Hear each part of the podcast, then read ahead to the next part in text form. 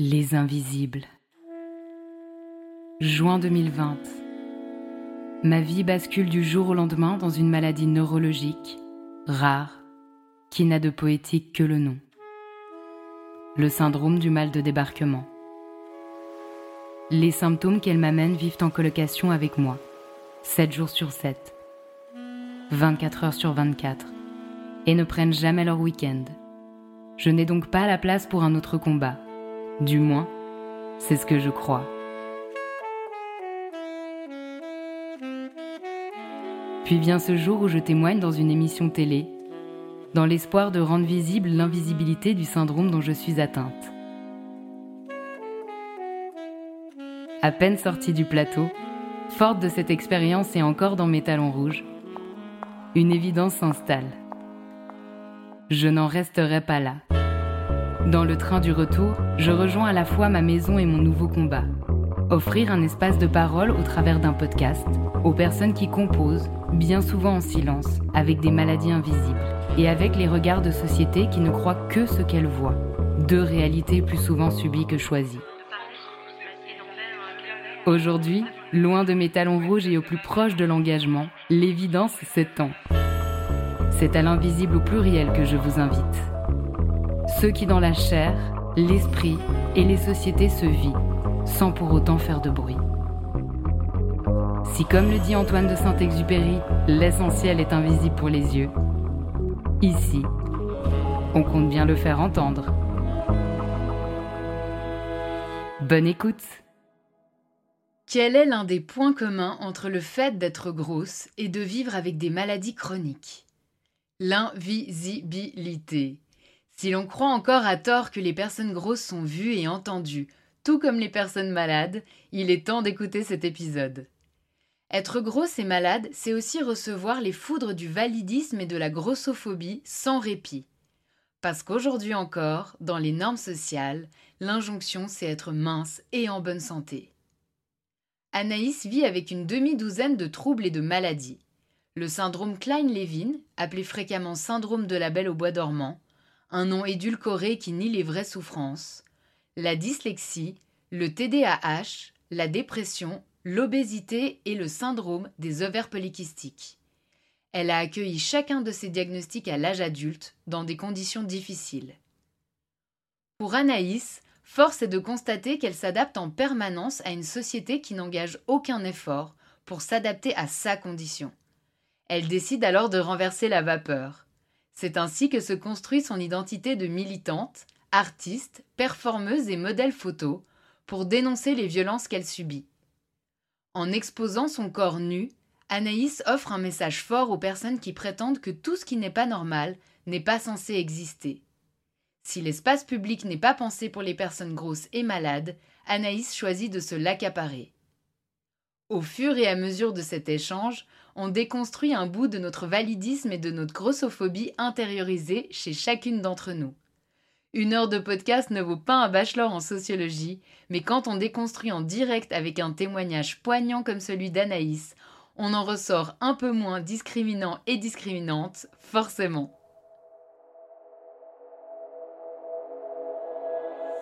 Hello Anaïs Coucou Comment tu vas aujourd'hui?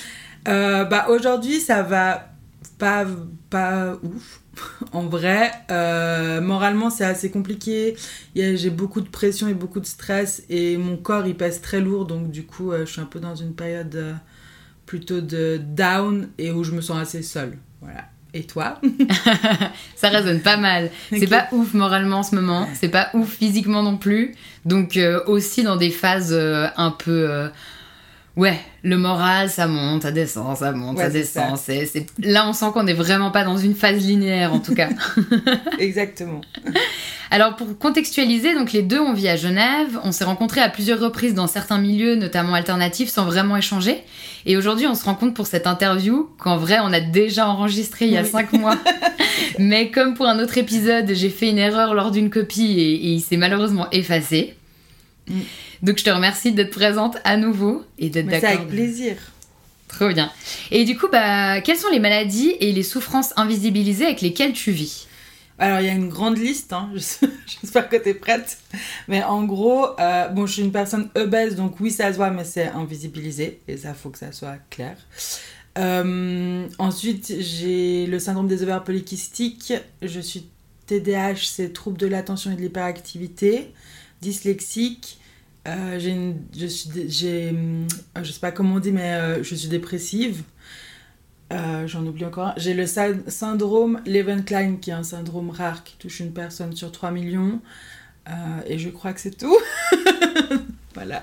Est-ce que euh, tu as envie d'en développer un ou plusieurs, là, comme ça, à chaud?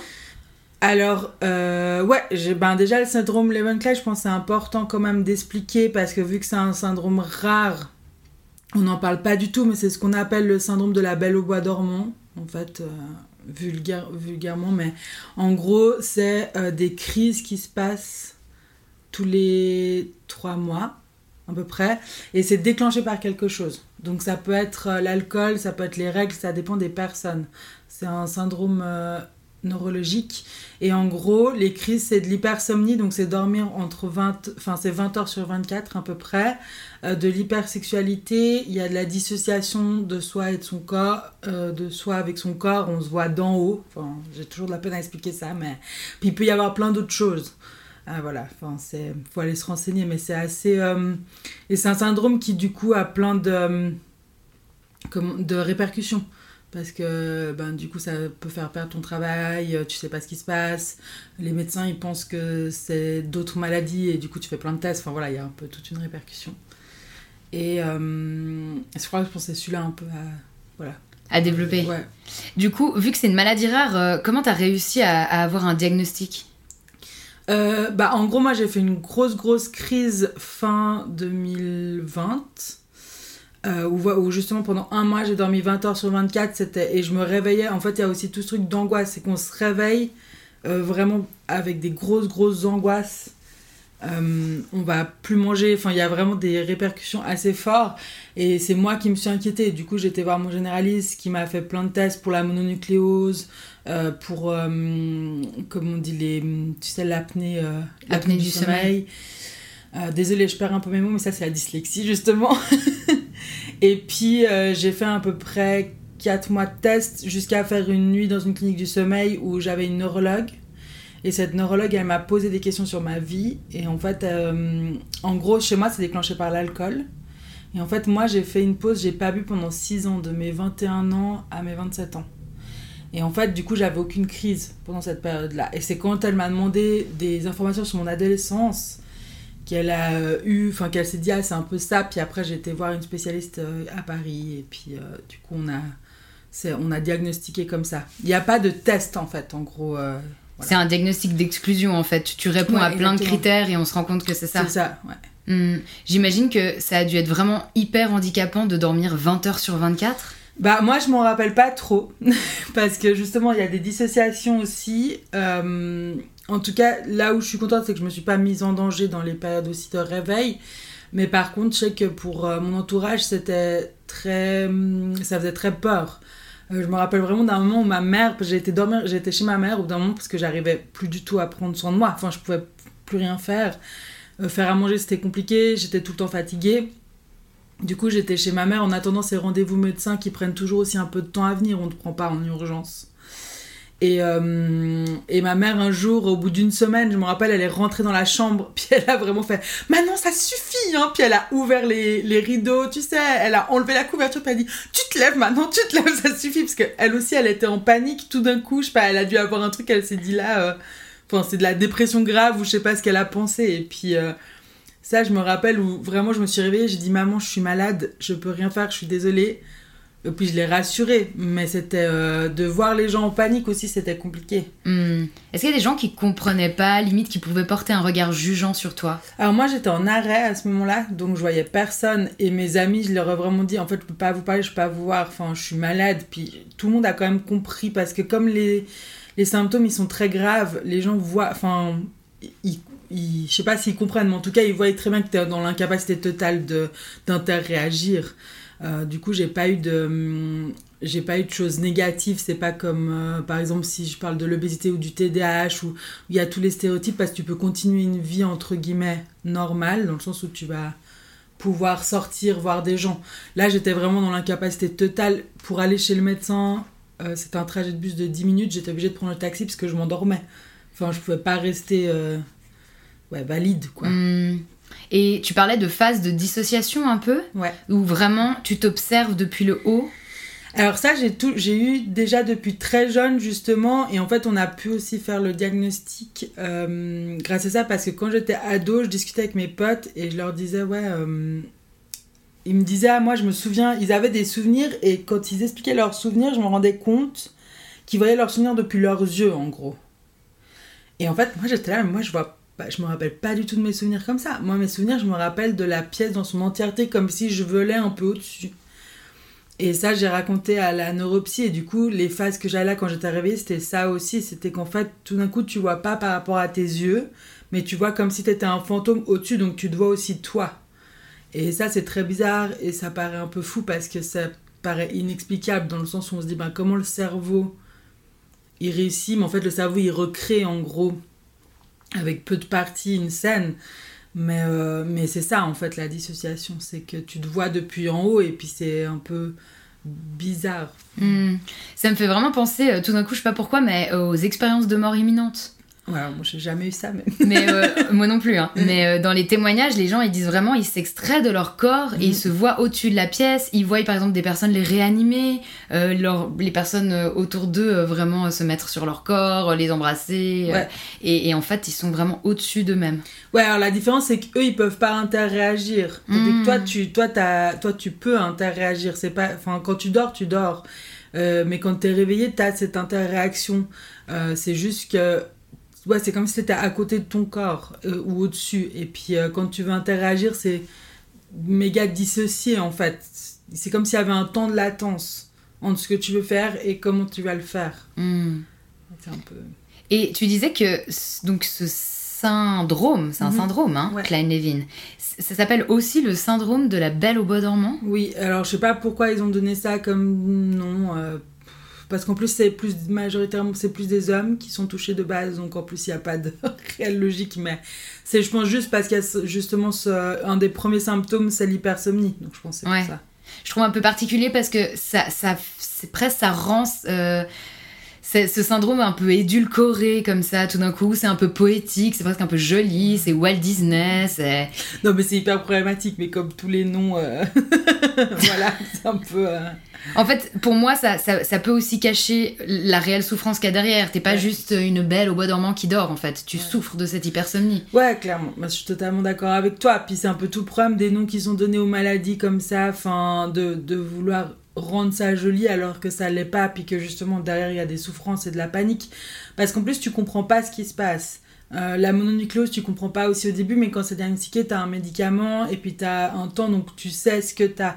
Moi, j'ai eu de la chance euh, où j'ai su très vite parce que j'étais dans un cursus, mais j'imagine bien que quelqu'un qui sait pas, euh, ça peut amener. Bah d'ailleurs, ça amène à plein de choses. hein. Ça amène à des.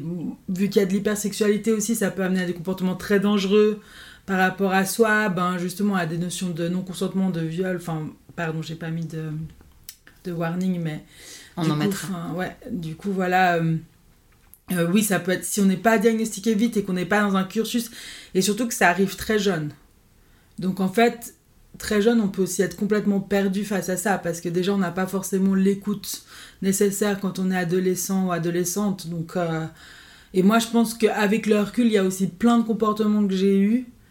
Euh, qui justement sont dus à ce syndrome et je pense que j'aurais pu mieux me protéger si j'avais su euh, euh, où aller plus tôt ou si on m'avait peut-être alerté. T'as des exemples que tu veux partager?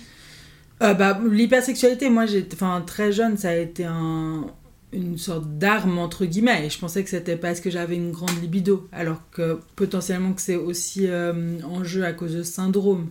Donc je pense que j'aurais pu vivre différemment ma sexualité plus jeune, par Hmm, exemple. Ouais.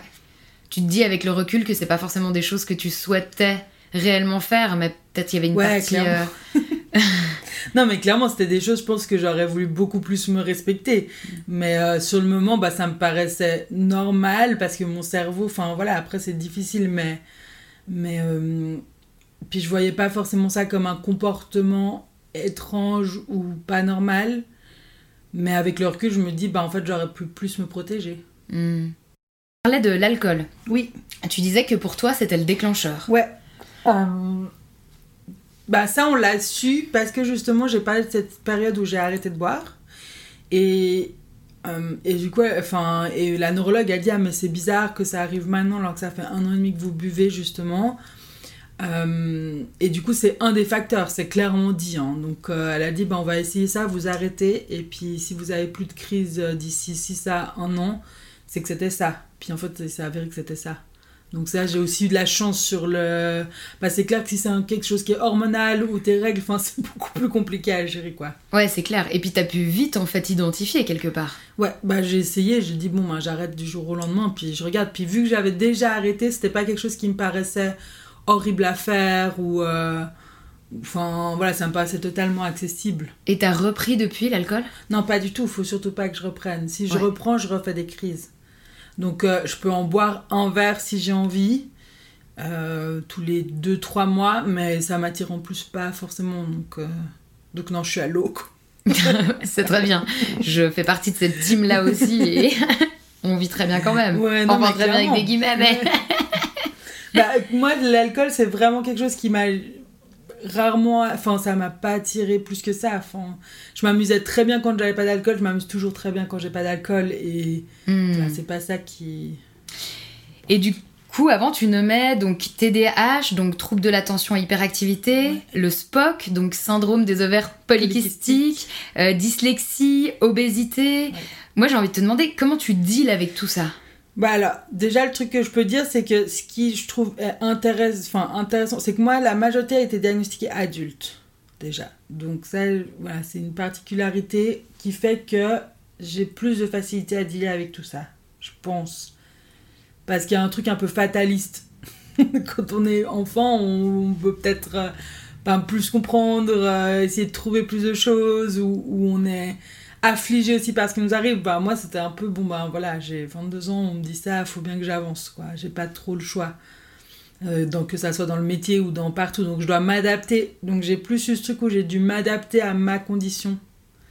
Parce que je me rendais bien compte que, en fait, la société, elle n'est pas adaptée à notre condition. Donc, euh, j'étais, bah, qu'est-ce que je fais? Donc, le premier truc, c'était m'adapter à ma condition. Essayer d'arriver à créer ce que j'avais envie de créer. Et ensuite, de pouvoir se battre pour que la société change. Et Ouais, mais j'imagine que tout ça, c'est quand même avec le temps que c'est arrivé, non? Au départ, il n'y a pas quand même l'acceptation des diagnostics, toutes ces démarches, euh, elles peuvent Oh. être pesantes, non? Oui, oui, alors c'est très très pesant, mais c'est arrivé un peu. euh, ben, c'est arrivé, on a, il y a eu la dyslexie, ensuite il y a eu le TDAH qui est arrivé juste après. Euh, les ovaires polykystiques, c'est arrivé à cause à cause d'une erreur euh, d'un médecin qui était grossophobe. Enfin, en fait, tout est arrivé de toute façon avec des choses très dures. Donc, euh, donc ouais, j'ai un peu ce tempérament un peu de soldate où en fait, euh, je suis là, bah si, si j'arrête, en plus maintenant avec la dépression, enfin, je vis plus. Hmm. Voilà. On n'a pas mis non plus de warning. Euh, on en mettrait de toute façon dans le résumé euh, Ouais, du début. Et, euh, mais t'as reçu tous ces diagnostics grâce à un bon suivi médical ou c'est toi qui as été les chercher T'avais besoin de réponses à tes questions? Euh, alors, en gros, si je prends. Bah, je vais essayer d'aller, mais en gros, la dyslexie et le TDAH, c'est parce que j'ai repris mes études à 20 ans et je voyais qu'il y avait un problème avec les langues. Et en fait, les profs me disaient Non, Anaïs, t'arrives très bien à expliquer, tu sais, etc. J'étais ah oui, mais je sais, mais j'arrive pas à, reproduire. C'est-à-dire que j'arrive pas à parler. Euh, mes notes, elles sont catastrophiques, donc il y a quelque chose qui joue pas. Et personne n'a entendu. Donc, pour, la- pour répondre à la question, c'est non. Euh, ça n'a pas été un bon euh, suivi. Mais en gros, moi, oui, je me suis battue et j'ai été voir une logopédiste pour enfants. Je l'ai appelée vraiment en lui disant En fait, j'en suis là, personne m'écoute. Et elle, elle m'a dit Venez, on va tout de suite regarder. C'est grâce à elle que j'ai pu avancer. Euh, après, j'ai une logopédiste qui m'a aidé à mettre en place des choses pour aller à l'uni. Enfin, après, après j'ai eu un suivi correct. Et pour euh, les problèmes d'obésité, c'est la même chose. C'est-à-dire que moi, je fais de la résistance à l'insuline. Et en gros, ça fait des années bah déjà, il y a eu tout le, tout le côté grossophobe de l'adolescence où on m'a envoyé voir des médecins alors qu'au final, j'étais pas, j'étais pas grosse et j'avais pas de soucis. Donc ça a créé des, hum, des problèmes parce que du coup, j'ai dû contrôler très jeune mon alimentation. Donc ça a déréglé mon métabolisme. Et plus tard, vers euh, mes 18 ans, j'ai commencé à dire en fait j'ai un problème. Il y a quelque chose qui va pas. Je prends du poids par euh, pic. Et, euh, et je mange pas plus et je change pas. Et voilà. Et ça, on m'a pas écouté jusqu'à mes 30 ans. Et c'est à mes 30 ans où je suis tombée sur un médecin qui était. Euh, qui avait bossé au CHUV et qui connaissait bien ces problématiques qui lui m'a pris, on m'a pris en compte et a dit bon bah tout regarder de A à Z, prise de sang, etc. Et c'est avec lui maintenant que je peux évoluer euh, là-dedans. Hmm. J'ai vraiment l'impression que les, les personnes grosses sont très peu entendues quand elles disent justement non mais je mange des fois peu ou j'ai rien changé et en fait je prends énormément de poids. Puis on va souvent être là genre oui oui c'est ça mais en fait je suis sûre que vous mangez quand même des paquets de chips la nuit. Enfin j'ai un peu souvent entendu des trucs comme ça. Et euh, moi pour, pour exemplifier j'ai aussi euh, j'ai eu une période en fait de hyper résistance à l'insuline où je faisais je crois entre 15 et 17 kilos de plus. Et vraiment euh, l'endocrinologue qui m'a diagnostiqué ça et qui m'a donné le traitement m'a dit littéralement quand vous mangez une pomme c'est comme si vous en mangez 4 je lui disais, mais euh, ouais, je mange une pomme dans la journée entre mes repas, euh, c'est pas ça qui me fait grossir. Et disait, bah, c'est comme si vous mangez 4, et c'est le cas pour tout en fait. Donc tous les repas sont multipliés par 4. Donc forcément, il y a un moment donné où. Ouais, c'est clairement ça. Euh, maintenant, je sais pas quel traitement ils t'ont donné, mais en gros, toi, ils t'ont écouté en partie aussi parce que tu collais moins à l'image de personnes grosses, même avec 15 kilos. Totalement. parce que bah, tout de suite, on t'a amené vers des gens, ce que nous, on va pas faire. C'est-à-dire que tout est un problème de euh, pour, pour les médecins en général, dû à l'évolution de la société, tout un problème dû au poids. Si tu as mal au pied, ça va être le poids. Si tu as, bah, si as mal, ben, comme moi, là aussi, ben, je mets des warnings. Mais en gros, l'histoire des ovaires, c'est que j'avais très mal à un ovaire, et que j'étais chez le gynécologue, et il a pas pu le regarder parce que mes organes cachaient dû au fait que je sois grosse. Du coup, il a regardé l'autre, il a dit non, mais ça va très bien, vous avez juste un peu le syndrome des ovaires polykystiques, tout va bien. Et deux heures après, j'étais à l'hôpital parce qu'il y j'avais un kyste qui avait pété. Et du coup, voilà. Oh. du coup, en fait, j'avais très mal. Et le risque, c'est la mort dans ces cas-là. Il faut quand même le savoir. Et ça, c'est pour exemplifier, c'est très trash, mais c'est pour exemplifier vraiment la violence des corps médicaux. Et en fait, ce qui fait, comme tu dis, que nous, on n'est pas diagnostiqués, c'est justement parce que euh, aujourd'hui encore, l'idée la plus grande, c'est qu'une personne grosse mange beaucoup. Euh, et en fait, ça prend pas en compte les facteurs socio-économiques, euh, les facteurs de, pauvreté aussi, d'accès à plein de choses, parce que accès à une salle de sport, c'est pas donné à tout le monde. La sédentarité, elle est de plus en plus grande. Euh, l'accès aux denrées alimentaires aussi, qui sont bonnes pour la santé, pareil. Alors, je dis pas que toutes les personnes obèses ont un, Alors, elles ont un problème médical parce que l'obésité, ça engendre quand même des problèmes, mais il euh, y en a qui vont beaucoup manger, il hein. y en a qui vont être dans la malbouffe, mais en fait, ça cache aussi d'autres problèmes. Et c'est ces autres problèmes qu'il faut regarder. Et souvent, ces autres problèmes, c'est justement la société. C'est euh, les violences euh, qu'on a eues à l'école étant petit. voilà, enfin, en fait, il y a tout un travail sociétal qui amène à ce qu'il y ait ces soucis-là. Et malheureusement, si on prend mon exemple, le problème d'avoir vu la résistance à l'insuline à mes 30 ans, c'est que c'était trop tard. Hmm. C'est-à-dire que toi, on a pu te donner un traitement, et moi, mon traitement, il fonctionne plus. Parce qu'en fait, mon pancréas, il a trop de... Hum, en gros, pour expliquer, la résistance à l'insuline, c'est, si vous voulez, bah, j'explique quand même comme ça, les gens, ils peuvent savoir, mais en gros, le pancréas, il, gère deux choses, les sucres et les graisses. Et euh, au-dessus du pancréas, il y a une sorte de petite membrane qui sécrète l'insuline pour pouvoir justement traiter les sucres et les graisses. Et en gros, le corps, la résistance à l'insuline, c'est que le corps, il va combattre cette insuline que le haut, la petite membrane au-dessus du pancréas sécrète. Et ça fait que, comme tu dis, quand tu manges euh, ne serait-ce qu'une pomme, en fait, c'est comme si tu en mangeais quatre et en gros, tu vas stocker énormément. Ça, tu peux le traiter, mais si ton corps, il a beaucoup trop stocké, donc si tu arrives à un poids comme moi, je suis arrivée, par exemple, par rapport à ma taille, bah en fait, tu auras beau donner ce médicament, ton pancréas, il aura plus assez de de place et de temps pour, euh, pour traiter, en fait, même s'il a de l'aide. Et du coup, ça fait que tu perds plus. Hmm. Et euh, alors, ça te stabilise, le médicament, quand même, parce que tu peux, tu peux manger normalement, ça te stabilise, mais tu perds plus. Et c'est ça le problème, en fait, d'être dans une société qui pense que tout est de ta faute. C'est qu'au final, on voit tout trop tard. Hmm. Et, comment t'expliques euh, qu'on on vit dans des sociétés grossophobes? Alors, c'était pas tout le temps le cas, déjà. C'est un truc, enfin, faut prendre la donne historique et géographique. Et encore aujourd'hui, géographiquement, c'est pas partout. Alors, c'est en majorité dans le monde, oui, hein, mais il y a des petits endroits encore. Et, euh, et ça vient du culte de la beauté, en fait. C'est-à-dire qu'on a décidé, euh, je pourrais pas dire exactement les années, mais on a décidé à un moment donné que le corps de la femme devait avoir une certaine. Euh, enfin, le corps en général aussi. Hein, euh, peu importe le genre, devait avoir un certain standard. Et les gens qui sortaient de ce standard-là, c'était pas normal. Et du coup, on a décidé de ne pas investiguer plus loin non plus. Maintenant, il y a des études, beaucoup d'études maintenant qui ont été faites sur justement les personnes obèses parce que il y en a de plus en plus. Donc du coup, euh, maintenant les études montrent que euh, une personne obèse, euh, par exemple, n'a pas plus de risque d'avoir une maladie qu'une personne normale. On dit souvent, ah, si tu es obèse ou si tu es grosse, tu vas avoir du diabète, du cholestérol, mais en fait, tu as vraiment... Je crois que tu as même moins de chances de l'avoir qu'une personne mince. Pourquoi? Parce que nous, on a toujours été dans un cursus de privation. Donc en fait, comme tu disais avant, souvent elles mangent moins, et ça c'est une réalité Genre, il y a beaucoup, beaucoup de personnes qui sont grosses qui vont se sous-nourrir. Et ça fait que le corps va encore plus stocker. Et euh, parce qu'on a toujours été dans ce truc-là, et parce qu'en fait, là, on associe la nourriture à être quelque chose de mal. Parce que, ben, on va être dans la culpabilité, dans le rejet de soi-même, dans une grossophobie intériorisée très forte. Et la société, ben, elle a évolué comme ça. Donc, pour elle, tout ce qui n'est pas normal n'est pas censé exister, n'est pas censé avoir de la place. Hmm. Et il y a cette idée de euh, oui, mais bon, on va pas tout adapter pour tout le monde. Mais en fait, c'est faux de penser que le tout le monde, c'est une personne qui fait du 34 qui est valide. Parce qu'en fait, c'est pas vrai. Hmm. C'est juste que c'est les gens qu'on voit, parce que c'est les gens qu'on met le plus en avant. Et puis souvent aussi, c'est des personnes qui se suradaptent et qui cachent d'autres choses aussi. Des fois, des maladies aussi, ou, voilà. Mais moi, je trouve ça toujours un peu triste de me dire qu'à un moment donné, une société donnée a changé de critères, parce que moi, je me rappelle quand même, enfin, pas que je me rappelle pas, je l'ai vécu. mais dans les livres d'histoire et dans, dans, dans, dans l'art aussi, à quel point les corps gros ont pu être valorisés à un moment donné, et tout d'un coup ça a switché.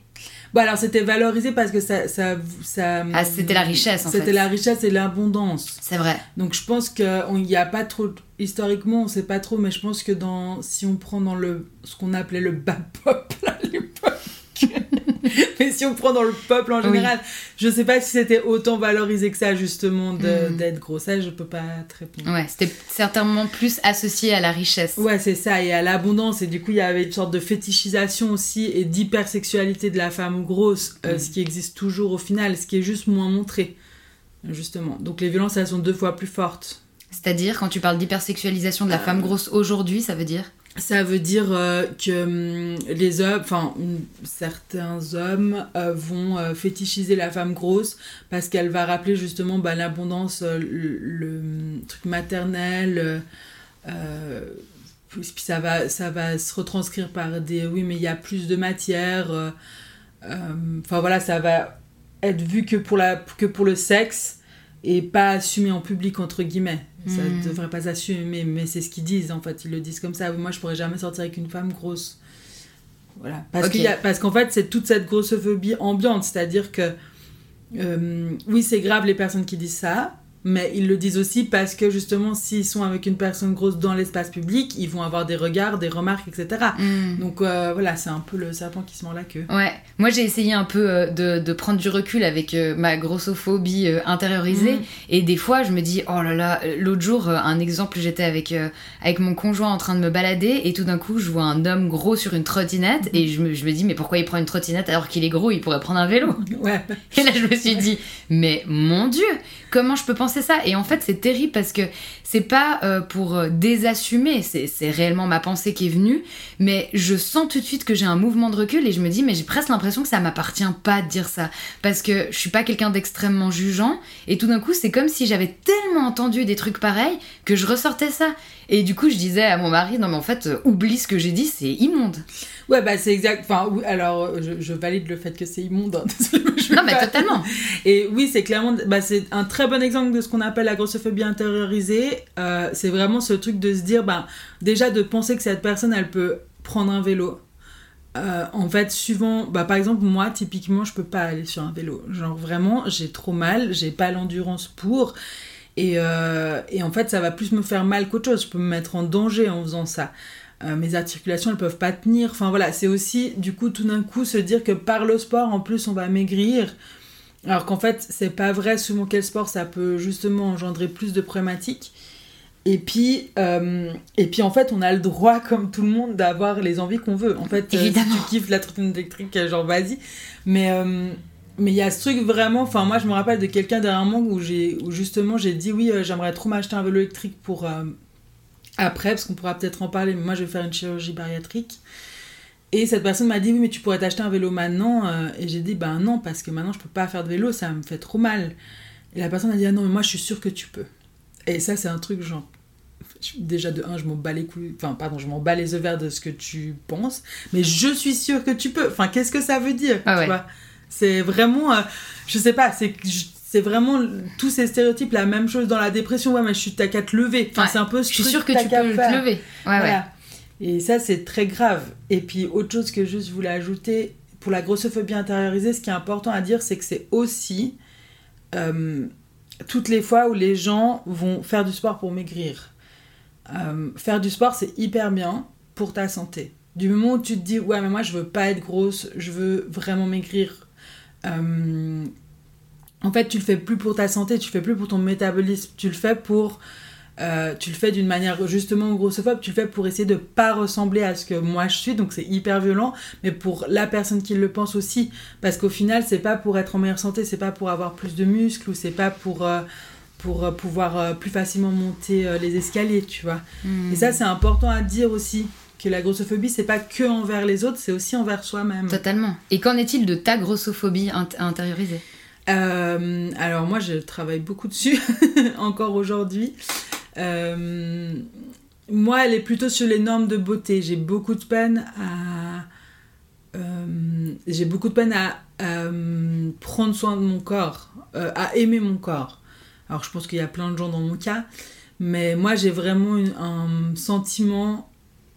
C'est assez trash que je dire, mais j'ai vraiment un sentiment de, de dégoût souvent envers moi-même. Et c'est peu compréhensible de par tout ce que je fais à côté, tu vois. Parce que ben on l'a pas dit mais comme je suis artiste et je suis performeuse je suis, je suis aussi modèle photo je fais beaucoup de photos de nu je mets beaucoup en scène mon corps. Et en fait ça je le fais justement parce que euh, déjà c'est un monde où je me sens bien en accord avec moi-même. Et c'est pour justement aussi dénoncer toutes les violences mais c'est vrai que dans un rapport de sexualité de sensualité ou de ou de rapport à l'autre euh, j'ai beaucoup de peine si je me regarde dans un miroir, j'ai beaucoup de peine à me dire oui, t'es jolie. Ça, c'est ma grossophobie intériorisée, de fou. Hmm. Et on n'associe pas les personnes grosses à l'invisible. Euh, on, peut, on peut se dire que pour les personnes. Enfin, ouais, on a tendance à se dire que les personnes grosses, bah, c'est quelque chose de visible. Pourtant, moi, j'ai l'impression que les souffrances des personnes grosses sont invisibilisées. Car il y a des sous-entendus, comme. Enfin, tu vois, t'es un peu. Si t'es gros, c'est ta faute. Euh, Enfin, qu'est-ce que t'en penses de ça? Alors, c'est pas que les souffrances. C'est elles sont invisibilisées dans la totalité. Parce qu'en gros, on va dire. Euh, enfin, oui, on se dit, ah bah, une personne grosse, on la voit. Mais en fait, on te calcule pas. Euh, moi, quand je vais faire mes courses et qu'il y a beaucoup de monde, les gens ils se poussent pour les autres gens, moi ils me poussent. Tu vois, genre, pas. Euh, comme si. Parce que c'est ma faute si je prends de la place. Du coup, c'est ok qu'on me pousse. On va pas faire l'effort de me contourner. Euh, ça, c'est par exemple une violence quotidienne. Et l'invisibilisation, c'est aussi l'espace public. C'est que t'as pas, tu peux aller, t'as de la place nulle part. Tu peux pas t'asseoir. Souvent, dans la majorité des restaurants, les, les, chaises elles sont trop petites et ça fait très très mal. C'est pas des douleurs minimisantes. Euh, moi, je dis souvent, bah, essaye de t'asseoir dans une chaise pour enfants, puis reste une heure en essayant de faire autre chose, puis tu verras si, si t'as pas mal, tu vois. Euh, bah justement aussi toute l'accessibilité, tu vois, porter le poids, c'est aussi ben, pareil, porter un sac de 70 kilos et puis euh, marcher pendant 15 minutes, puis enfin voilà, il y a un peu tout. La société en général et puis l'espace public est pas fait pour les personnes grosses. Il n'y a pas d'accessibilité et après il y a toutes les violences à côté, il y a trouver moins de travail parce que t'es grosse et que du coup il y a de la grossophobie. Euh, ne pas oser aller quelque part parce qu'on va te dire euh, des choses méchantes, euh, ne pas oser manger quand t'as faim ou t'as envie parce qu'on va trop mal te regarder. Enfin voilà, va vraiment y avoir tout ça. Et aussi, ben, justement, les souffrances intérieures, ben, tout ce rejet, cette non-écoute, pas avoir des lieux pour soi, et puis être toujours dévisagé. Ça, c'est une réalité que peu de gens connaissent. Vraiment peu de gens. Euh, les gens qui vont peut-être connaître, c'est des gens qui vont être très tatoués ou qui vont euh, avoir des personnes en situation de handicap, qui vont savoir ce que c'est d'être tout le temps dévisagé. Et ça, c'est une, violence hyper forte. Mm. Ou, les ou aussi les femmes dans l'espace public qui se font regarder euh, régulièrement, bah, elles savent aussi ce que ça fait. Mm. mais non, moi je dis que pour moi on est vraiment invisibilisé. Ouais. Et c'est ça qui est, qui est hyper dissonant, c'est ce fait de d'avoir l'impression que tu prends tout le temps de la place et que t'es pas la bienvenue, puis qu'en même temps, on, s'en fout de toi. Hmm. Et à ça, tu, à ça, tu peux euh, culminer euh, euh, les violences intersectionnelles si t'es une femme, et du coup, on va encore moins t'écouter. si en plus t'es une femme racisée, enfin voilà, tu vois, tu peux. Si en plus t'es une, une personne grosse en situation de handicap, hmm. voilà. Totalement. Ouais, moi je suis hyper sensible à l'environnement et, son adaptation et c'est vrai que j'ai vraiment constaté ces derniers temps qu'il n'y a rien qui est adapté aux personnes grosses. Euh, je suis passée l'autre jour dans un bâtiment hyper euh, connu à Genève et, euh, et vraiment c'était ces portes tourniquets là. Ouais. Mais, mais j'avais déjà du mal à passer. Je me suis dit mais je fais 20 kilos de plus, je fais comment? Euh, je vois les, certaines toilettes où quand tu ouvres la porte, euh, tu, tu sais, tu dois pousser la porte, puis tu arrives directement sur le shot, mais du coup, tu dois passer comme ça. Enfin bon, on voit pas dans le podcast. Ouais, mais, tu dois te faufiler. Je, je me dis, j'ai du mal, comment je ferais si j'étais grosse? Et je pense aux avions, enfin, tu vois, certains transports publics. Et ça, me, ça me choque vraiment. Et je pense que es, ouais, es, quand t'es dans l'espace public, t'es sans cesse confronté à ça. Ouais, bah en fait, t'es sans cesse confronté à ça, donc t'es sans cesse en train de te dire que t'es pas la bienvenue, et euh, t'es sans cesse en train de te dire qu'en fait, est-ce que c'est ma faute? Et je pense que c'est ça dont on parle moins parce que toutes les personnes, enfin nous quand je dis nous, je dis les personnes militantes anti-grossophobie, on est dans un truc de revendiquer, revendiquer et du coup c'est vrai qu'on parle beaucoup moins ben, de la grossophobie intériorisée comme on vient de dire et aussi de ce truc d'être tout le temps dans la culpabilité et dans l'angoisse. Parce que ben, moi, dernièrement, tu parles d'avion, j'ai pris l'avion. J'étais avec une, une, de mes très chères amies euh, qui est totalement sensibilisée, qui a été d'un support énorme, et je la remercie, mais qui a dû tout le temps me rassurer. Parce qu'elle voyait, même si je disais rien, elle savait qu'en fait, rien que le stress de pas savoir si je vais rentrer dans le siège, de devoir demander une rallonge à des gens souvent qui vont pas forcément parler ta langue, parce que du coup, suivant où tu vas, tu vois, ils parlent pas, enfin voilà, faut. Euh, à pas savoir si euh, à côté de toi il y aura et c'est il y aura d'autres personnes qui vont prendre de la place ou pas et que du coup enfin tout ce truc là euh, en fait c'est ouais c'est hyper t'es tout le temps dans l'angoisse tout le temps tout le temps et t'es tout le temps dans la culpabilisation hmm. est-ce que j'ai le droit pas le droit est-ce que je peux est-ce qu'il faut est-ce que tout ça tu vois sans parler du rapport à la nourriture et puis, il y a ce truc de, comme je disais avant, et les gens te touchent tout le temps, tu vois. Quand tu es dans un bus, tu veux t'asseoir, la personne qui s'assoit à côté de toi, elle te touche. Et ça, c'est un truc que les gens, ils réalisent pas, en fait, que tu es tout le temps... Euh, si t'es en plus un peu si es en plus hypersensible par exemple comme moi enfin c'est vraiment tu vois c'est assez l'horreur et euh, et ouais c'est tout le temps comme ça c'est pareil pour les ouais je disais les chaises mais comme tu disais les toilettes du coup tu mets des stratégies en place mais après, c'est suivant comment est ton entourage, c'est aussi difficile de pouvoir le dire. Hmm. C'est un peu, ouais.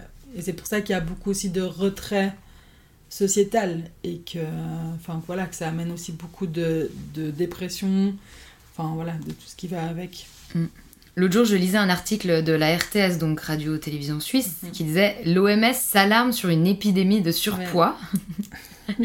et je me demandais, la comparaison entre maladie et surpoids, est-ce qu'elle te convient? Euh, alors, c'est une très très bonne question. en gros, euh, alors moi j'utilise le mot grosse tout le temps parce que pour moi c'est un adjectif, comme je dirais par exemple que toi t'es mince, euh, ou que je dirais quelqu'un que je considère qui est maigre, je dirais maigre.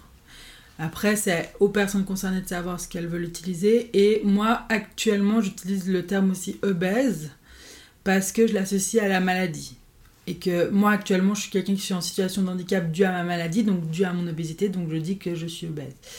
Mais ça m'appartient et c'est mon choix. Maintenant, le problème de ces titres et de l'OMS, c'est qu'en gros, les calculs déjà, ils sont faits sur ce qu'on appelle l'IMC, donc l'indice de masse corporelle. Euh, maintenant, j'ai plus tout en tête, mais en gros, c'est une, euh, euh, un calcul qui a été de base fait pas du tout pour calculer l'indice de masse corporelle, mais qui était pour calculer quelque chose de tangible. je sais plus exactement, mais et ça a été pris comme ça, mais, mais ça prend pas du tout en compte ta masse, ta masse musculaire, ta masse osseuse, euh, ni tes conditions de vie, euh, ni justement comme on parlait avant si tu viens d'un système économique. Enfin voilà, ça euh, ça prend pas en compte tout ça, ça prend pas en compte les notions géographiques. Parce qu'aux États-Unis, il y a un énorme problème sur les denrées alimentaires. Quand tu sais que tu peux payer moins cher un litre de coca au lieu d'un litre d'eau. Voilà, donc ça prend pas en compte tout ça. Et ça fait qu'on considère certaines personnes en surpoids alors qu'elles ne le sont pas déjà, ou que ce n'est pas un problème. Parce qu'il faut aussi le dire, tu peux être grosse et que ça soit pas un problème ni pour ta santé ni pour rien. Et puis l'argument phare c'est oui mais dans 20 ans, non, c'est voilà, tu peux très bien euh, faire 1m60 et faire 80 kg toute ta vie et très bien vieillir. Et dans 20 ans, c'est pas compliqué pour tout le monde, euh, gros, pas gros. plus, voilà. Mais tu vois, genre ce truc où tu peux aussi très bien t'alimenter, enfin avoir tout qui est mm. ok et faire 80 kg pour 1m60 et c'est tout à fait ok. Et en fait, l'OMS prend pas du tout en compte tout ça. Et c'est très problématique parce que du coup, il stigmatise encore et encore. Et alors qu'en parallèle, il y a plein d'études de médecins, comme je te disais avant, qui prouvent que toutes les maladies dont l'OMS parle, euh, une personne lambda les a tout autant. Et ça, on n'en parle pas. Et je trouve que, à nouveau, c'est on... les gens véhiculent ce qu'ils ont envie de voir. Et puis, épidémie, euh, voilà, je sais pas si tu veux revenir dessus, mais. Totalement. mais c'est un. Euh, c'est comme si. Bah, on nous dit que c'est tout le temps de notre faute, puis une épidémie de base, c'est pas censé pouvoir gérer, comme on a eu euh, le coronavirus, etc. Bah, je trouve que c'est franchement de, sortir le mot épidémie à l'heure actuelle, dans ce qu'on vit. Et vraiment, il y a ce sous-entendu de c'est transmissible. Bah, c'est transmissible, il y a le sous-entendu, tout d'un coup, c'est quelque chose que. Enfin, ouais, on nous dit que ça a toujours été notre faute, et puis là, on nous. Enfin, bref, c'est un peu. Pas du tout, c'est un argument nul. Et euh, c'est surtout épidémie, c'est négatif. Enfin, je veux dire, c'est surtout dire qu'on n'est pas censé exister. Et ça, c'est ce que sur quoi je lutte le plus. Enfin, il y a un moment donné où on existe, on est là, puis il faut arrêter de nous dire de nous, de, enfin, qu'on n'a pas le droit d'être là et qu'on a un problème. Hmm. Le problème, c'est le réchauffement climatique. Enfin, je dis non, mais tu vois. Mais j'ai l'impression que normalement, il existe quand même des similitudes, notamment sur le regard de la société sur les personnes et malades et les personnes grosses. Ah oui, bah, c'est pour ça, enfin, tu dis. Bah, c'est pour ça que moi, je différencie quand même les deux. Parce que moi, j'ai été grosse pendant très longtemps sans être malade. Ouais. Donc toi, tu, tu, tu, ouais, mais je voulais simplement dire euh, là où je pourrais voir une similitude mm. entre le fait d'être grosse et le fait d'être malade, c'est le regard qui peut porter de la ah société dessus, oui, bien sûr. où il y a, on, est, ouais, on est invalide, on sert à rien, on est inutile, c'est de notre faute. Euh, elle est tombée malade parce qu'elle a pas mangé bio, elle est grosse parce qu'elle bouffe que des burgers. Enfin, tu vois, il y a. Soit ton cancer en mangeant bio aussi. en vivant du jus de céleri tous les jours. C'est, enfin, pour moi, c'est hyper dangereux tout, tout, tout ce regard-là, et j'ai l'impression qu'il peut être. Euh, je veux pas comparer hein, le, le, fait d'être gros et à la maladie, mais il y a quand même un regard euh, qui est posé. Oui, alors il y a deux choses là-dessus. C'est là où moi je fais toute attention, c'est de pas associer grosse et maladie dans le sens où tu peux être grosse et malade et grosse et pas malade. Ça, je le redis parce que souvent, même dans les lieux militants, il y a eu des, des injonctions à ça et, justement le but c'est que non. Mais par contre, oui, clairement que toutes les, toutes les discriminations en fait en général, que ça soit euh, le racisme, que ça soit les LGBTQIA phobes, que ça soit justement le validisme et ou justement la grossophobie, en fait, elle se regroupe sur une seule chose, c'est qu'on nous invisibilise, alors qu'en fait, on est un énorme nombre et que c'est pas c'est pas juste de penser que euh, la société est justement euh, je sais pas comment valide normative je sais pas du tout si ça existe comme terme mais on va l'inventer. Euh, et c'est complètement faux. Et je suis totalement d'accord avec toi sur et c'est pour ça que nos combats ils se rejoignent aussi et c'est pour ça qu'aujourd'hui je pense que ce qu'il faut être c'est ce qu'on appelle intersectionnel, c'est-à-dire qu'il faut parler des combats de tous les combats parce qu'ils se regroupent en fait. Et puis qu'on peut les comme je disais avant on peut les mettre en couches et que c'est pas normal et qu'on devrait avoir accès à ce qu'on veut et qu'on devrait pas subir des violences, on devrait pas mourir en fait. Parce que la réalité, et c'est ce qu'on parle pas, c'est qu'en fait il y a des gens qui meurent de ça. Et je pense que ça, c'est important euh, à dire, tu vois, et, et, à conscientiser. En fait, il y a des gens qui meurent parce que les médecins n'ont pas bien fait leur job, parce qu'ils ont eu des biais validistes ou grossophobes. Hmm. Euh, il y a des gens qui restent chez eux euh, ou qui tombent et qui n'ont pas accès à des soins corrects parce que justement, derrière, il y a des gens qui sont validistes et qui disent mais T'as qu'à faire un effort, t'es sûr que t'as pas essayé de remarcher. Enfin, voilà, c'est un peu. Hmm. Une fois on échangeait, puis tu m'as dit euh, tout est fait pour les personnes dites normales et valides, pourtant elle ramène tout à elle. Est-ce que je dis ça? Ah, Je l'ai chopé celle-là. Est-ce que tu peux développer? Moi, je sais plus dans quel contexte j'ai dit ça du coup. Euh, je crois que c'était lors de notre premier appel. Ouais. Euh, mais en gros, oui, elle ramène tout à elle parce que ben. Ah oui, je sais pourquoi j'ai dit ça. J'ai dit ça pour. typiquement, je disais ça. par exemple, moi, quand j'explique mon TDAH, souvent, j'explique aussi, euh, j'explique ce qui est une force et aussi bah, ce, que je considère comme étant moins une force. En fait, les gens, souvent, ils disent oui, mais moi aussi. C'est ça c'est ça. C'est oui, mais moi aussi. Et c'est comme si tout d'un coup, quand tu parlais, euh, ça peut être aussi ben, la grossophobie, ça peut être aussi ben, typiquement d'autres maladies invisibles, mais c'est comme si tout d'un coup, quand tu t'appropries 5 minutes bah, comme là on est en train de faire, on s'approprie du temps pour nous pour en discuter. Au moins on sait qu'on est tranquille. là au moins on sait c'est ça. Mais quand tu veux le faire avec quelqu'un qui est pas sensibilisé et que tu veux juste dire ah putain bah, comme on a fait au début ah mais moi j'ai passé une journée de merde euh, parce qu'en fait j'ai eu cinq fois euh, euh, des trucs grossophobes. En plus j'ai oublié un truc au boulot à cause du TDAH et c'était grave. bah je me sens pas bien. Bah il y a tout de suite de oui mais moi aussi j'ai eu ça oui mais et comme si tout d'un coup on leur enlevait le soleil qu'ils avaient sur eux alors que t'es là mais en fait c'est pas un concours de qui vit les pires choses tu vois enfin totalement. c'est sois content de, que toi il t'arrive pas ce genre de choses enfin c'est un peu euh, ouais. Et ça je le ressens hyper souvent. Mm. Moi, je le ressens beaucoup aussi, euh, notamment euh, tout ce qui concerne la fatigue et l'épuisement. Mhm. Euh, on sait vraiment aujourd'hui que les personnes qui vivent avec une maladie, leur épuisement, c'est incomparable avec la fatigue d'une personne valide. Moi-même, je peux le dire parce que j'étais valide pendant longtemps et j'ai su ce que c'était la fatigue, mais c'est juste incomparable avec ce que je vis maintenant, même avec 9 heures de sommeil. Mhm. Et dès que j'arrive à un endroit et qu'on me dit bah comment ça va? Et je dis bah je suis épuisée, on va me dire ah moi aussi en ce moment j'en peux plus. mais c'est exactement ça.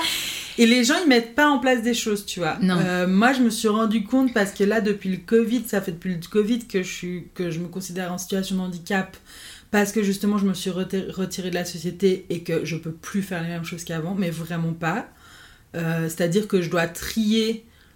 Je dois faire une chose par journée, en gros. Donc, je dois trier. C'est soit le travail, soit justement bah, te rencontrer toi, soit faire mon sport. Enfin, je veux dire, et ça, les gens, déjà, cette notion-là, ils l'ont pas du tout. Mm. Et puis, quand tu leur dis, euh, bah, j'aimerais beaucoup vous voir, euh, mais je peux pas aller dans un bar ou je peux pas parce que ben, tu es trop fatigué ou que tu as déjà fait ta. Les gens vont pas mettre en place des choses pour toi, tu vois. Ils vont faire, oui, mais bon, m'enfermer, ça me saoule un peu. T'es un peu là, mais en fait, toi, Genre, pour moi, c'est vital. Voilà, c'est ça. Moi, j'ai pas le choix, en fait. Et tu es en train de me punir de ta présence et de me punir des relations sociales parce que t'arrives juste pas à comprendre qu'en fait j'ai besoin que tu viennes jusqu'à chez moi. Et ça, moi j'ai déménagé aussi pendant cette période-là, où, du coup je suis mon ville, et ça je l'ai vraiment, le sentiment de solitude que je disais au tout début de l'interview, il vient de là. C'est qu'en fait, Genève c'est tout petit, avant je faisais tout à pied, et là les gens me disent oui mais t'habites loin. Alors que mon bus, il est à 10 minutes de Bel Air. Pardon, mais tu... Enfin, moi, ça me fait juste sourire. T'es vraiment... Pour moi, t'es au centre. Et ça, c'est une réalité, tu vois. Et en fait, les gens, ils vont, ils viennent, euh, ils viennent, du coup, ils viennent me voir, mais très peu. Et, euh, et puis souvent, bah là, dernièrement, j'ai oui, mais c'était un effort, enfin, j'ai fait un effort pour toi. Et j'étais un peu là, ok, bah en fait, moi, c'est un effort aussi de te voir, mais moi, ça me fait plaisir, trop cool, merci d'avoir fait un effort. Mais en gros, pour toi, il te coûte rien ton effort en vrai. Enfin, il te coûte pas et oui, t'as un petit peu bougé. Ouais, ouais. je veux dire, c'est pas. Et ça, c'est un truc que je me suis vraiment rendu compte que, en fait, la notion de justement de fatigue, elle est très peu prise en compte euh, par les gens qui sont valides. Et moi aussi, j'étais valide avant et je faisais plein de trucs. Puis en plus, moi, j'étais quelqu'un qui sortait énormément. Donc je pense que les gens, ils ont aussi eu un peu un choc quand tout d'un coup, elle a disparu de l'air circulation. Mais c'est vrai que c'est dur à faire comprendre. Hmm. Ça me fait penser aussi. Euh, euh, souvent, moi c'est pareil, hein, je peux faire euh, une voire deux activités par jour.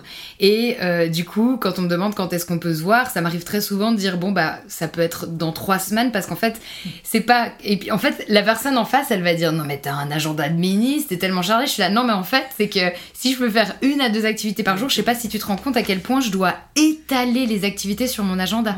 C'est un truc de fou. Et c'est pas genre je peux faire mon sport, voir une pote, étudier un truc faire mon podcast. Enfin, c'est pas possible. Et en fait, du coup, bah, si tu dois faire tout ça, bah, tu vas le faire sur une semaine, alors qu'une personne valide va peut-être le faire en un jour. Et du coup, il va presque y avoir. Moi, j'ai souvent sous-entendu, genre, ah, mais euh, t'es tellement occupé, da, da, da, da, Et je suis là, non, c'est juste qu'en fait, je fais une activité par jour. Enfin, c'est. c'est exactement ça. Puis il y a aussi tout ce qu'on montre. C'est-à-dire qu'on va aussi beaucoup, enfin en tout cas moi, je vais beaucoup montrer mes projets et du coup les gens ont l'impression que je fais plein de choses et du coup, il y a cette impression de pas réussir à me libérer pour, euh, pour hmm. eux, elles, tu vois. Et en fait, ils comprennent pas que justement, en fait, c'est pas. Oui, je visibilise mes projets parce que j'en ai besoin pour pouvoir vivre, mais en gros, ben, j'ai un projet par jour et puis, enfin, ils, passent pas moins. En fait, genre les gens que je vois, ils ont tout le même, euh, je sais pas comment dire, la même place. Euh. ouais. Et ils ont même plus de place dans mon cœur. C'est juste que malheureusement, comme tu dis, tu peux pas faire autrement. Mais c'est vrai que c'est ça, c'est dur à comprendre. Hmm. C'est très dur. Et pareil, on dit ah mais on a qu'à se voir à midi. Puis moi, je suis un peu là, mais en fait. Non, enfin à midi pour moi c'est trop contraignant et puis si je dois couper ma journée en deux, c'est enfin voilà, il y a plein de mais c'est ouais, c'est dur à comprendre pour les mm. personnes. Et je pense que ça, si les gens ils étaient, ils réfléchissaient un tout petit peu plus, peut-être que il y a des gens qui se retrouvaient quand même moins seuls et puis euh, il pourrait y avoir d'autres choses mises en place. C'est une des raisons de pourquoi on fait ces podcasts. Oui. et tu, tu l'évoquais un petit peu tout à l'heure, et toi, tu es une personne engagée, notamment au travers ton art. Est-ce que tu peux nous parler de tes projets plus précisément? Oui.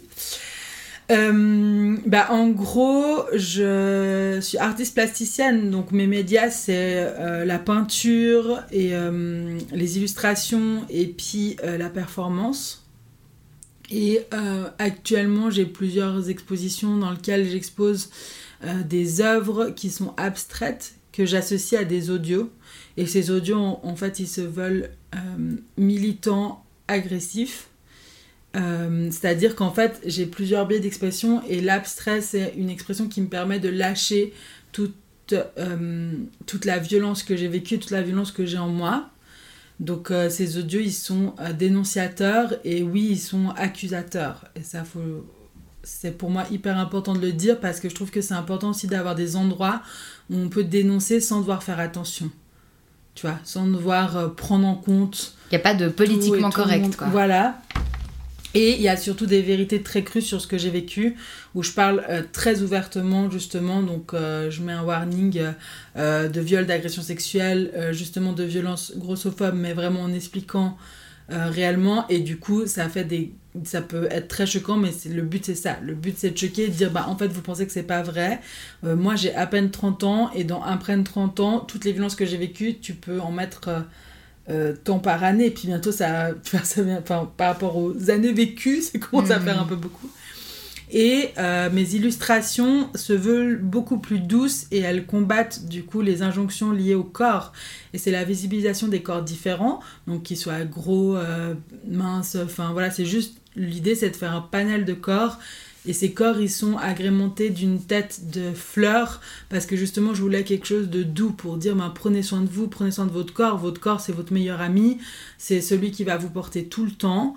Et en fait, il faut arrêter de lui vouloir du mal parce qu'on nous a dit qu'il fallait mal le traiter, parce qu'il fallait être souffrir pour être belle. Euh, qu'en fait, non, c'est quelque chose de beau. Donc en fait, j'ai vraiment ces deux, en gros, ces deux personnalités qui sont dans, dans mon art. Désolée, je regarde en haut, mais il y a un petit oiseau. Et euh, ça se verra pas au podcast. Non, je sais, mais je le dis parce qu'il est trop mignon.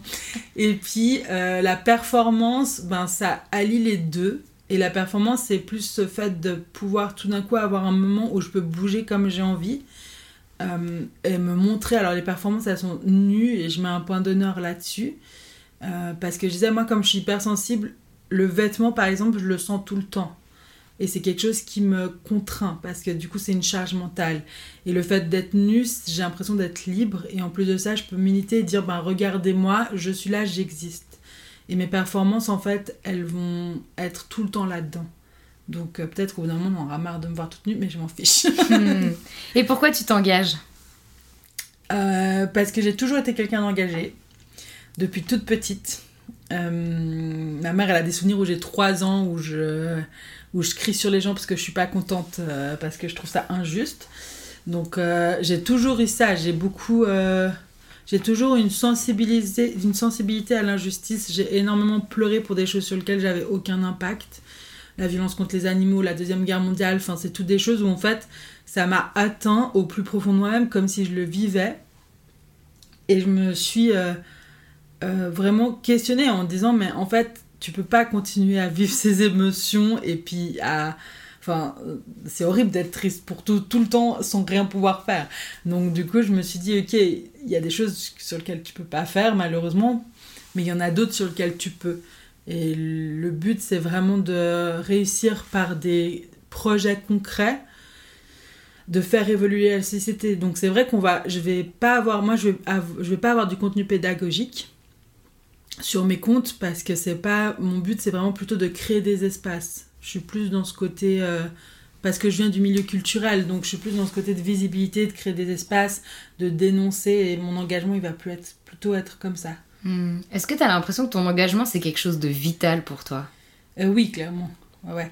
Euh, clairement, et je peux le dire même dans le. Par exemple, moi, j'ai jamais voulu d'enfant, sauf à une période à mes 30 ans où je dirais que c'est les hormones qui m'ont qui m'ont un peu labouré le cerveau. Pendant un an, je voulais des enfants. Et tout d'un coup, ça s'est arrêté du jour au lendemain. Mais la question, du coup, s'est posée en se disant, mais en fait, est-ce que j'en veux ou pas, du coup? Parce que vu que pendant un an, tout d'un coup, je sais pas ce qui s'est passé. et en fait, une des, une des premières choses qui me fait dire que j'en veux pas, et ça paraît très égoïste, c'est qu'en fait, je veux pas dédier ma vie à quelque chose d'autre que ce que je fais actuellement. Et, euh, et en fait, je sais que je serai quelqu'un qui va être mentalement très triste et qui peut avoir. euh, Enfin, je me dis, je peux même. Enfin, ouais, je sais pas comment mon mental va évoluer là-dedans si je dois être tout le temps avec quelqu'un euh, et m'occuper en plus de cette personne, c'est-à-dire être le, être le pilier de cette personne. Euh, moi, ce qui me fait vivre aujourd'hui et ce qui me fait. enfin, ce que j'aime et ce qui me fait justement pouvoir. Bah, ce qui me fait vivre en vrai, hein, ce, qui, genre, ce qui me fait respirer, c'est justement d'avoir mes projets Hmm. Et de voir l'impact qu'ils ont aussi. Quel message souhaites-tu faire passer aux personnes chez qui ton témoignage va résonner et à leur entourage Oh, c'est dur Euh, c'est trop dur parce qu'en vrai il y aurait plein de messages super jolis genre aimez-vous euh, tout ce que vous voulez mais ça c'est un peu des trucs où en fait on a beau te le dire euh, si, si t'arrives pas t'arrives pas. Voilà comme je disais avant. Du coup euh, hmm, moi je dirais euh, aux personnes qui sont concernées d'être un peu égoïstes et du coup d'essayer de faire quelque chose qui leur font plaisir une fois par jour ou une fois par semaine, enfin quand euh, y a et l'énergie. Que ça soit euh, euh, s'accorder de manger une mousse au chocolat, une pizza, que ça soit de faire un bain, que ça soit de, de pleurer, que ça soit de danser comme une malade sur une musique qu'on aime bien, mais faire juste, s'accorder juste ce petit moment. Et ça, ça j'ai l'impression que c'est un truc qu'on oublie de faire. Parce que même si on a du temps, mais quand on est dans des certaines pensées ou ou même quand on a beaucoup de travail. Et je pense que ça, c'est un truc qui te permet justement de te, de te connecter un peu. Et puis d'avoir euh, autre chose que toutes ces injonctions. Parce qu'il faut savoir que le problème aussi de, de, tout ce qui est grossophobie ou autre, tout ce qui est ces discriminations, c'est que ça prend énormément de charge mentale. Mm. Euh, donc je dirais ça. Et l'entourage, soyez des alliés et pas des bourreaux. Mais allez vous renseigner sur ce qu'est la notion d'allié. Je vais pas faire un cours ici. Mais plutôt, en fait, au bout d'un moment, ce que j'ai pas dit, enfin moi je suis quelqu'un qui suis formatrice contre les violences sexistes et sexuelles, euh, c'est mon travail. Et en fait, ce que je retrouve le plus dans ma formation, c'est ce que je me rends compte, c'est qu'en fait, aujourd'hui, ce qui manque, c'est le respect. Et ça, je m'en rends vraiment compte. Euh, il y a vraiment un manque de respect. C'est-à-dire que les gens se permettent de dire des choses sans respecter la personne en face. Et en fait, posez-vous juste la question d'abord, est-ce que je respecte l'autre quand je lui dis ça? Ou est-ce que je suis juste pas en train de m'écouter moi et puis euh, de vouloir juste sortir en me disant oui mais c'est pour son bien puis qu'au final c'est c'est sous couvert de la bienveillance, c'est une violence. Donc, euh, juste des fois se rappeler ça. Voilà. Normalement, avant de poser cette question, je demande toujours à la personne si elle a quelque chose à rajouter. Donc, je suis désolée, je t'ai un peu coupé l'herbe sur les pieds. Donc, est-ce que tu as quelque chose à rajouter avant les deux dernières questions? Bah, pas. Enfin. Non, je pense juste que. Je pense juste. Enfin, ouais, on a dit des, on a dit des choses très. euh, très intenses pour moi. Je sais pas pour toi, mais pour moi, c'était. Pour moi, c'était très personnel. Il y a des choses que j'ai jamais dites, euh, même à mon entourage ou comme ça. Donc, je trouve. euh, donc, je te remercie pour ce moment. J'espère que tu es OK avec ça. Oui, oui, très bien. Mais j'espère que les gens vont quand même ressortir des choses positives de cette interview. Et, euh, et ouais, j'ai dit donc la notion de respect pour moi elle est hyper importante.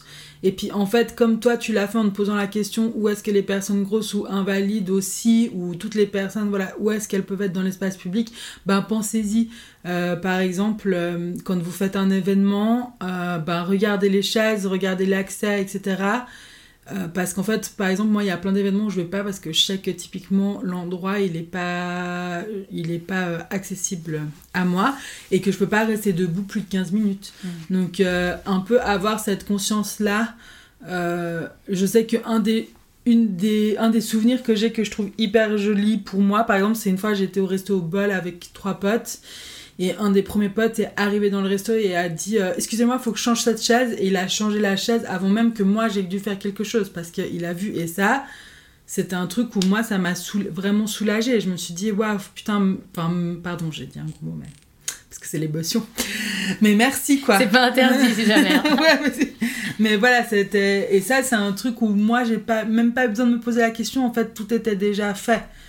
Et alors que c'était pas calculé comme rendez-vous. Et ça, c'était chouette. Hmm. Donc, c'est ça, être un, un ou une alliée. Vivre avec des maladies au pluriel, est-ce que ça t'a amené des super pouvoirs? Ah, c'est une très bonne question. Oui, de ouf. de ouf. Euh, Alors, ça m'a amené. Bah, ça m'a amené déjà l'altruisme. Je pense. Enfin, j'avais déjà, mais encore plus. Euh, ça m'a amené des amis. Ça m'a amené aussi euh, le TDAH. Ça a énormément de super pouvoirs.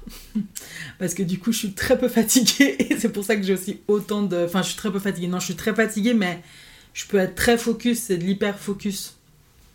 Et du coup, c'est pour ça que j'ai aussi beaucoup de projets. Parce j'ai besoin d'être tout le temps stimulée.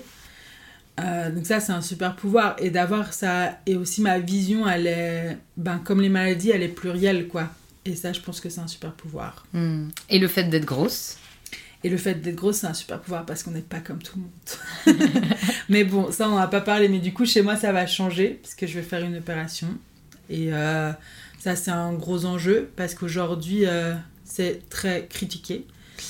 Et du coup, euh, et du coup voilà, j'appréhende quand même parce que du coup, j'ai l'impression de perdre une partie de mon identité. Et en même temps, je sais que c'est pour ma vie et ma santé. Et je sais que je vais continuer mon combat, même si physiquement je ressemble plus à une personne grosse. Mais je serai toujours une personne grosse dans ma tête. Voilà. C'est vrai que c'est intéressant, moi on me dit souvent, euh, si un jour t'es plus malade, est-ce que tu continues euh, à t'engager euh, auprès des invisibles? Pour moi, c'est l'évidence même, parce que ça a été vécu dans la chair. Pour l'instant, ça. ça l'est encore, donc c'est du présent. Mais c'est intéressant de te poser du coup la question à toi aussi maintenant, parce qu'il va y avoir ce changement physique. Mhm. Bah ça va être dur parce que les gens du coup vont plus voir. Puis à nouveau, il y a ce fait de ben tout d'un coup on voit pas parce que là je représente toute une partie de personnes Euh, et je le représente par le powerful parce que du coup je, me montre. Et ben là il y aura un travail à faire et c'est à moi de le faire, c'est-à-dire que visuellement je devrais me mettre moins en avant. Mais par contre, je continuerai à écouter, écoute le combat. Parce qu'en fait, euh, je justement, je l'ai vécu. Et je le vivrai potentiellement d'autres manières. Parce que je vais pas non plus devenir. euh, Enfin, voilà, je vais rester quand même avec. euh, je vais rester quand même, je pense, on verra, mais avec des rondeurs. Et puis. euh, mais c'est vrai que c'est toute, c'est toute une question et d'appréhension. Et puis le but, c'est de communiquer aussi là-dessus, de, de dire aux gens que, ben, voilà, que moi, je veux aussi faire un travail, euh, que je vais essayer de dénoncer autrement. Mais par exemple, mon art, il va pas changer. Je vais pas arrêter de dessiner des corps gros en aucun cas. Donc euh, Mm. voilà, Et c'est pour quand cette opération? C'est pour novembre. Ok, ben on souhaite tout de bon Ouais, d'ici là. euh, bah, le, ça sortira après le Le podcast sortira après, ouais. Voilà. Ça. On pourra faire un podcast post Post euh, opération. totalement. Merci beaucoup Anaïs. Merci à toi, c'est trop cool. À fond.